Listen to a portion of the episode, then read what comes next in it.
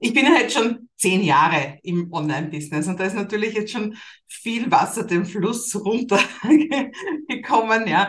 Und ja, vor zehn Jahren war natürlich vieles noch ganz anders, als es jetzt ist. Viel, viel der Veränderungen hat auch was mit Corona zu tun.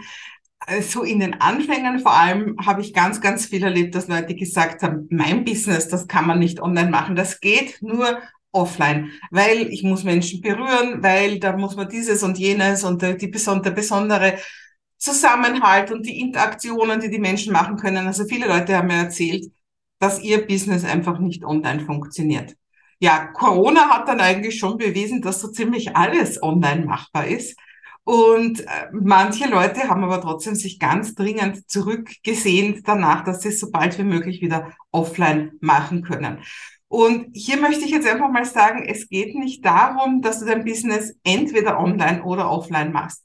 Ich denke, es geht darum, dass du beides kannst. Ich bin total gerne offline unterwegs. Ich bin viel, ich freue mich, Menschen wirklich umarmen zu können. Und natürlich kann man einige Interaktionen viel, viel besser machen, wenn man offline ist. Und auch gerade das, was nicht so im, im Kontext passiert von einem Kurs, von einem Workshop, nämlich das einfach sich anzustellen um einen Kaffee oder sowas, ja, und dabei einfach ein Gespräch zu, äh, zu starten.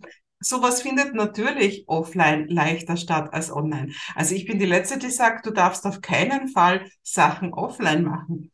Ich denke, es geht darum, dass jeder Coach, jede Trainerin heute verstehen sollte, dass sie beides anbieten sollen und die richtige Wahl treffen.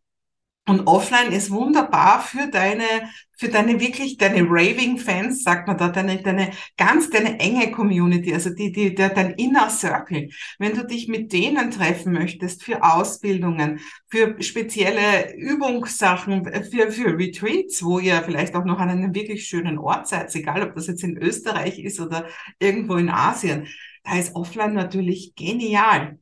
Aber was hat es denn gegeben, bevor es diese ganzen Möglichkeiten überhaupt gegeben hat von Streaming?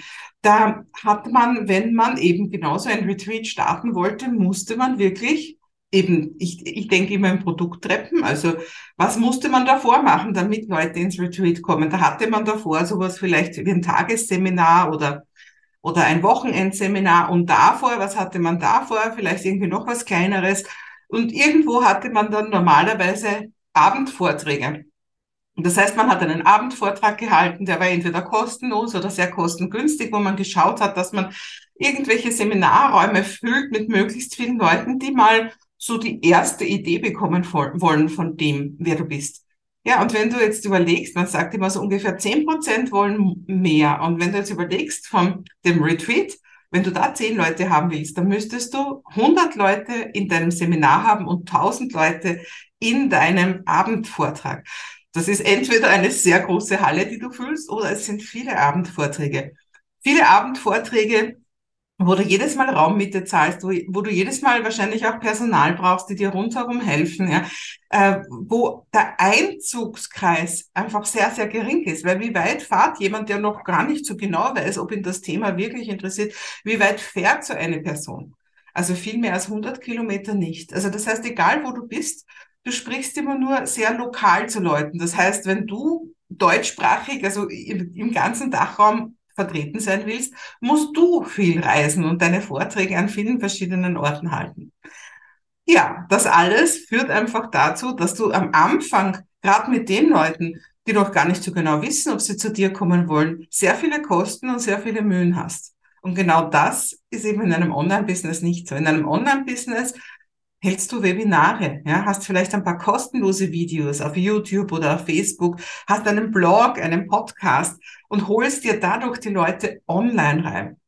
Und damit machst du die erste Stufe und vielleicht auch die zweite Stufe in Form von einem Online-Kurs, machst du die ganzen, die, die, die, ersten Stufen der Produkttreppe online. Und das bedeutet weniger Reisen, nicht nur für dich, sondern auch für deine Kunden, dadurch weniger Kosten und mehr Bereitschaft und vor allem Dein Einzugsgebiet ist plötzlich die ganze deutsche Sprache, 130 Millionen Menschen. Und aus denen zu schöpfen und dann zehn Leute zu finden, die mit dir zum Beispiel nach Bali auf ein Retreat gehen, das ist viel, viel einfacher. Also Online super, offline super, aber beides dann, wo es am meisten Sinn macht. Und du kannst dir denken, dass so ein Online-Kurs da in der Mitte von dieser Produkttreppe sich einfach super toll macht, weil hier holst du die Leute von, na ja, ich bin mal ein bisschen interessiert, zu, oh ja, ich möchte auch mit nach Bali. Das ist da genau diese Schnittstelle, diese Weiche in einem Online-Kurs, wo du Menschen wirklich von dir überzeugst, von deinem Wissen überzeugst, von der Fähigkeit, dass du ihnen tatsächlich helfen kannst.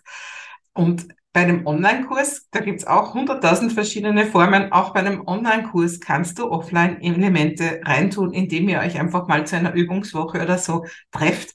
Das kann auch einfach nicht für jeden, sondern nur für Premium-Kunden sein. Es gibt unendlich viele Möglichkeiten, was dein Online-Kurs alles anzubieten hat. Nutze sie und dann wird's gut dann ist es toll, wenn du deine, deinen Inner Circle, deine ganz, deine allerliebsten Kunden, wenn du die irgendwo anders auf der Welt offline triffst und aber schon vielen Leuten davor online geholfen hast. Also die Frage ist nicht online oder offline, sondern die Frage ist, was machst du online und was machst du offline? Und dieses Bindeglied, das ist meistens ein Online-Kurs oder ein Online-Kurs-Abo. Dazu rate ich dir dringend, weil dann wird's für dich optimal. Und wenn du jetzt sagst, ich möchte unbedingt mit meinem ersten Online-Kurs beginnen, dann findest du hier drunter jede Menge Informationen über verschiedene Möglichkeiten, wie ich dir dabei helfe, dass auch du mit deinem ersten Online-Kurs startest. Wir sehen uns.